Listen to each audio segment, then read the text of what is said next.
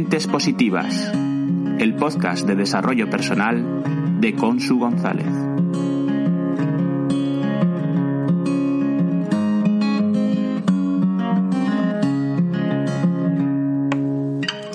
Hola Mentes Positivas. Esta semana estoy especialmente ilusionada.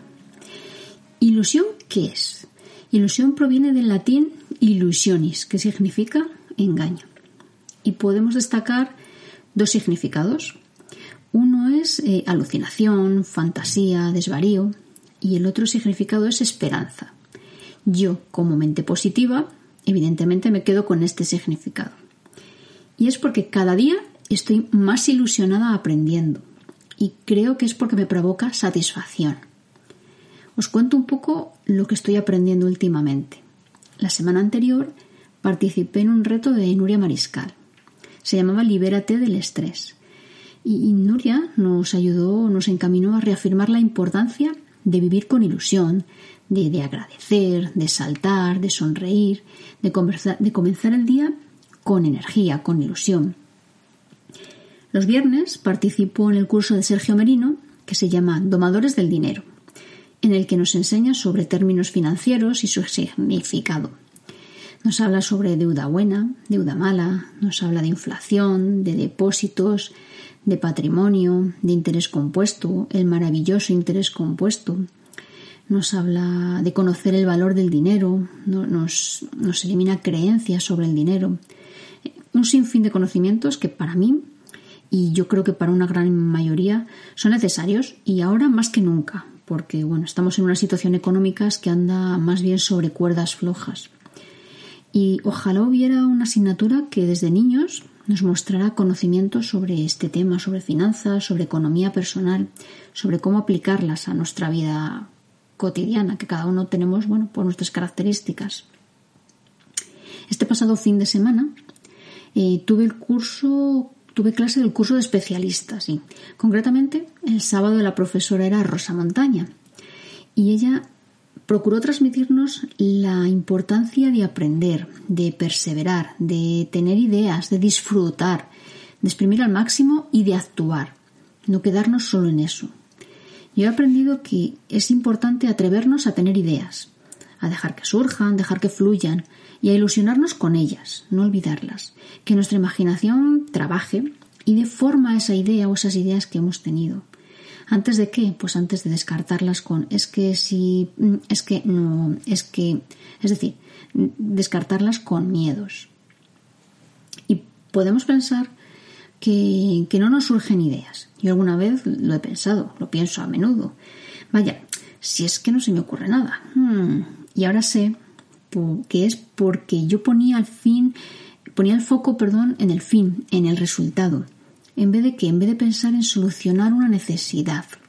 Si nos centramos en mejorar necesidades, somos más productivos. Pruébalo. Te lo recomiendo. Para demostrarte a ti mismo la cantidad de ideas que pueden surgir, te propongo una cosa. Toma un objeto que tengas cerca y míralo bien. Y comienza a a pensar posibles usos, posibles utilidades de ese objeto. Y toma notas. Si tomas notas serás más consciente de la cantidad de ideas que te salen. Es una barbaridad. Y si practicas este, este ejercicio a menudo, créeme que te sorprenderás con ideas cada vez más locas y maravillosas. Y este sábado, ya en la tarde, el curso de Rosa se, se enfocaba hacia la venta. Y un reto era formar grupos y hacer una venta. Primero teníamos que ponernos de acuerdo entre todos en qué vender, elegir un producto, elegir un servicio, lo que fuera acordar un precio y después conseguir la mayor cantidad de ventas y en un tiempo muy limitado. Realmente fue enriquecedor trabajar en grupo para, conseguir un objetivo común, ¿vale? Y ver la generosidad de la gente para aportar tiempo personal. Sentir la tensión, la emoción de ir superando esas metas. De decir, vamos chicos, ya tenemos lo que vamos a vender, ahora llamemos por teléfono, usemos las redes sociales, había reglas, por supuesto, ni familia ni compañeros de curso. Y cuando uno del grupo anunció la primera venta, bueno, fue como, vamos, venga, que surja la ilusión, vámonos de más, nos tenemos que poner las pilas. Y así surgió también el espíritu competitivo. La recaudación conseguida la hemos destinado a una ONG. Nosotros elegimos Educa Tanzania, que yo conozco a través del podcast de la parroquia de Covadonga y de mi amiga Kobe. Y luego el domingo ya el profesor fue Azael Herrero y con él he aprendido sobre gamificación, qué tipos de jugadores hay, qué, mm, tipos de diversión y objetivos a conseguir y, ventajas de utilizar la gamificación en el ámbito personal, en el ámbito educativo, en el ámbito profesional y en el ámbito empresarial. Azael nos dio pautas para crear incluso nuestro propio juego, ¿vale? Nos dio pautas para elegir personajes, para elegir elementos del juego y la necesidad de adaptar la dificultad de reto a los jugadores. Esto es importante para que no se desilusionen tampoco. Nos enseñó mecánicas del juego y realmente fue una clase diferente y una clase muy entretenida. Y de este modo voy mm, reafirmándome en la ilusión por aprender y que, que va creciendo en mí cada día. Recuerdo un podcast de Inviven en el que hablaban sobre esponjas y cactus, haciendo una comparación. Y una mentalidad de esponja lo que hace es absorber agua, como la esponja. Se llena, no juzga, mantiene la calma, interioriza, valora por sí misma, escucha, reflexiona. Una mentalidad de esponja es receptiva. En cambio, una mentalidad de cactus aunque tiene agua, está en alerta, está a la defensiva, repele tanto lo negativo como lo positivo. También le ayuda. No crecen porque no aportan al estar rechazando, por tanto son reactivos. Una mentalidad de cactus es reactiva. Y yo pienso que esta frase que se dice, tienes dos orejas y una boca, escucha el doble de lo que hablas. Esta es una frase que sirve a la hora de tener ilusión por aprender y mejorar. Nos ayuda a ser esponjas, ser esponjas a tener mentalidad de esponja, ser receptivos, a escuchar, a reflexionar. Aunque yo considero que una de mis cosas positivas es que tiendo a escuchar, yo quiero mejorar esta capacidad, porque de vez en cuando me encuentro ante situaciones en las que me doy cuenta que no he prestado atención. Y esto es un baño de humildad. Y bueno, aparte de tener ilusión por aprender, ¿Qué me decís de aprender con ilusión? Porque la ilusión no es solo una herramienta para el crecimiento personal, también lo es para el aprendizaje. Al menos esto opina José Antonio Marina y yo estoy totalmente de acuerdo. Y esta opinión va enfocada a educar en ilusión a los profesionales de la enseñanza.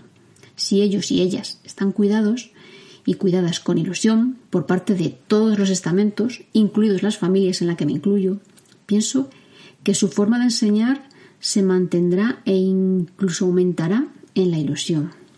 Y, todos los valores y todas las capacidades que podemos asociarle como creatividad, imaginación, esfuerzo, emprendimiento, competencias, proyectos, perseverancia, compromiso, libertad, enfrentarse a posibles fracasos, otorgar un sentido a lo que se hace. Con todo esto pienso que nos lleva a decir, la ilusión nos da alas, nos ayuda a mejorar. Y para muestra un botón, yo esta semana en la empresa en la que trabajo, uno de los jefes ha decidido que en mi puesto de trabajo no le parece bien que opine sobre un tema en el que llevo trabajando muchos años, porque bueno, puede, piensa que puede dar lugar a confusión. Y para que me centre ahora en lo, en lo único que quiere que yo haga, que es formación. Yo reconozco que me sorprendió mucho y bajó bastante mi nivel de ilusión por mi desempeño. Si bien decidí gestionar esa emoción de sorpresa, en principio, que pasó a rabia, evolucionó a rabia, y finalmente, bueno, bajó a calma. Y a los pocos días he vuelto a subir mi nivel de ilusión, más alto incluso de donde estaba, bueno, tras algún que otro revés que había acumulado. Pienso que si hay motivación intrínseca, la ilusión es sencilla de rescatar cuando se cae os leo mi poema de esta semana.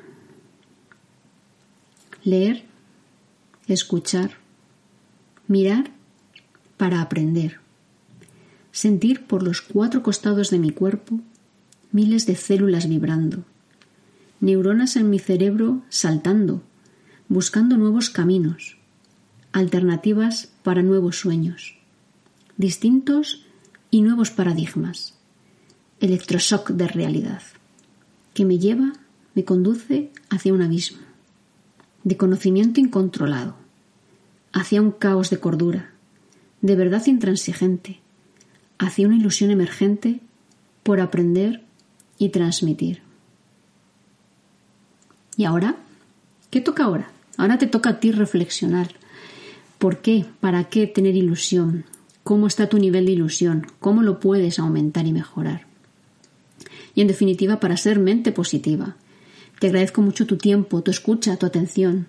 Si este episodio te ha gustado, dale al corazón, así yo lo sabré. Y si puedes, comparte en tus redes sociales para que seamos muchas más mentes positivas. Sé curioso, crece, disfruta, sé inviven, sé mente positiva.